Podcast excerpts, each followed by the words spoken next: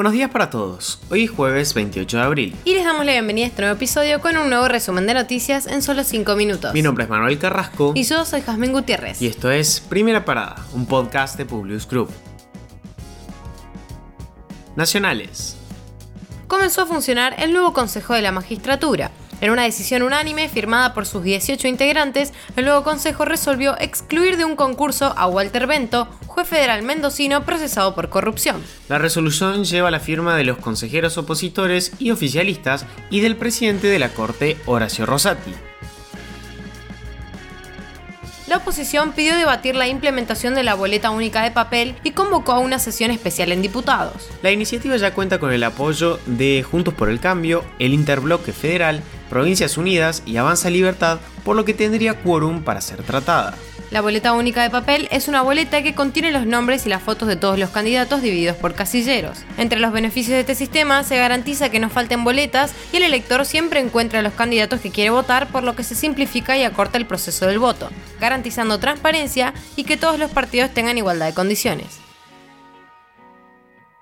Un grupo de madres que usa cannabis medicinal llega a la Corte Suprema para defender el cultivo hogareño. El máximo tribunal habilitó una audiencia pública para definir sobre una demanda que en 2018 hizo la agrupación Mamás Cannabis Medicinal de Santa Fe que intenta obtener el permiso para el autocultivo sin necesidad de control del Estado. Es la segunda vez en la historia que llega a estas instancias un caso relacionado a la marihuana tras el fallo Arriola en 2009. En la provincia de Santa Cruz, un equipo de científicos del CONICET descubrió el dinosaurio carnívoro más grande conocido hasta el momento. Se trata de un ejemplar del periodo Cretácico que habría vivido en la Patagonia en la época anterior a la extinción de los dinosaurios hace casi 70 millones de años.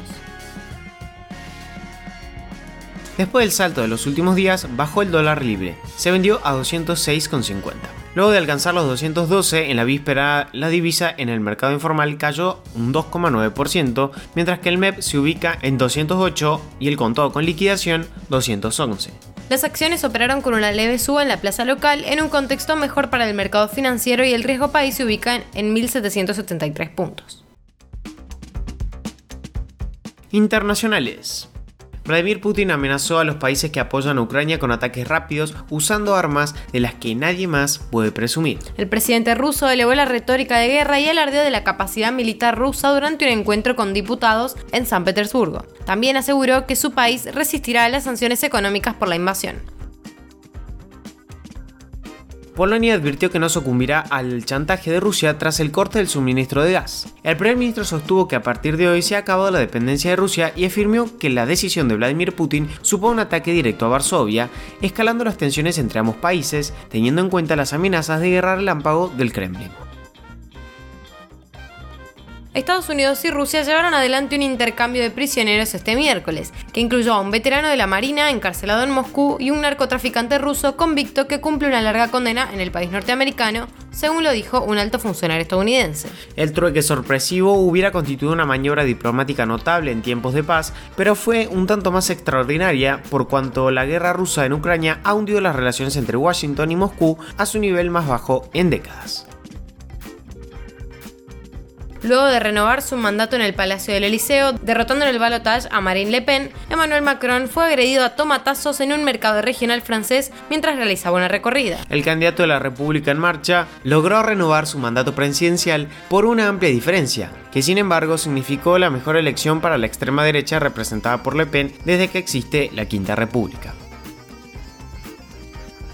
La República Centroafricana, segundo país menos desarrollado del mundo según la ONU, adoptó el Bitcoin como moneda oficial junto al franco CFA y legalizó el uso de criptomonedas. Se trata del primer país de África en adoptar el Bitcoin como moneda de referencia, según confirmaron las autoridades, y el segundo en el mundo luego de que El Salvador hiciese lo mismo el 7 de septiembre de 2021.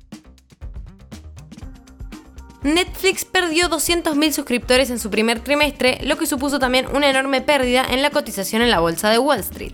Las acciones de la empresa se desplomaron un 24% en las operaciones posteriores del mercado. Desde la gerencia de inmediato tomaron cartas en el asunto y pronto se limitará a la posibilidad de compartir contraseñas con amigos. Se estima que son más de 100 millones de cuentas que se usan sin pagar ningún tipo de abono y obligarlos a abonar el servicio aumentaría su número de suscripciones.